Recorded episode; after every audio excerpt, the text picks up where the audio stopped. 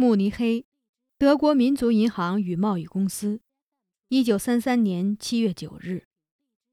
美国加州旧金山舒尔艾森斯坦画廊，Max 艾森斯坦先生收。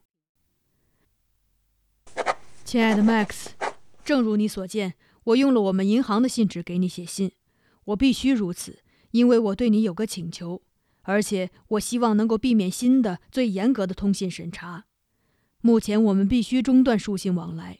我不能和一个犹太人通信，就算我不是政府官员也不行。如果是必须的交流，你千万要把信附在银行汇票中寄来，而且不要再寄往我的家庭住址。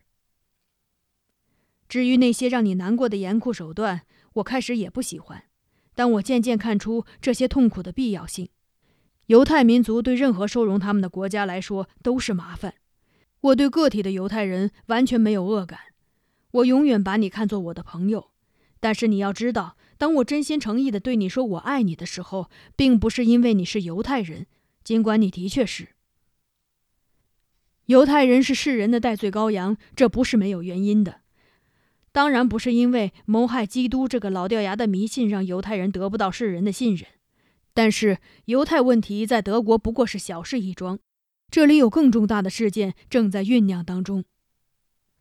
如果我能让你看见，如果我能让你明白，在我们温和的领袖的领导下，德国获得了新生。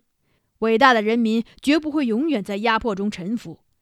战败后的十四年中，我们垂头丧气，我们忍辱含羞，吃着苦涩的面包，喝着稀薄的燕麦粥，穷困潦倒。但是现在，我们自由了。我们要在其他民族面前彰显我们的力量，抬起我们的头颅。我们要净化血管中不纯正的元素。为了完成这一全新的事业，我们忍着机体的剧痛，辛苦劳作。我们唱着歌，穿过山谷，充满喜悦。在山顶回应我们歌声的是主神沃登和雷神托尔，是我们日耳曼民族古老大神的声音。但是我不可能让你看见，让你明白。我知道，以我新的热情洋溢的观点所写的都是事实。但是你看不到这所有的一切对德国来说多么重要，你只会看到你的人民遇到的麻烦，你不明白少数人的受难将拯救数百万人。你首先是个犹太人，会为你的人民哀嚎，这个我理解，这是闪米特人的特性。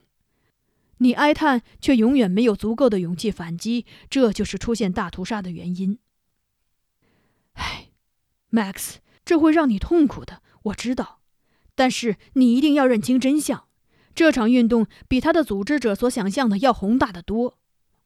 对我来说，我是这运动的一部分。海因里希是男童子军的干部，冯弗兰利希男爵是他们的领袖。男爵经常来看望海因里希和艾尔莎，他对他们两个赞不绝口，而他的军衔也让我家蓬荜生辉。我自己也忙得脚不沾地。艾尔莎除了向领袖致敬之外，不怎么关心政治。最近一个月，她太容易疲劳了。也许孩子很快就要降生了，等这个孩子生下来，她就该好多了。Max，我很遗憾，我们的通信马上要以这种方式结束了。也许在将来的某一天，我们会在一种更好的相互谅解中重逢。你一如既往的，马丁·舒尔。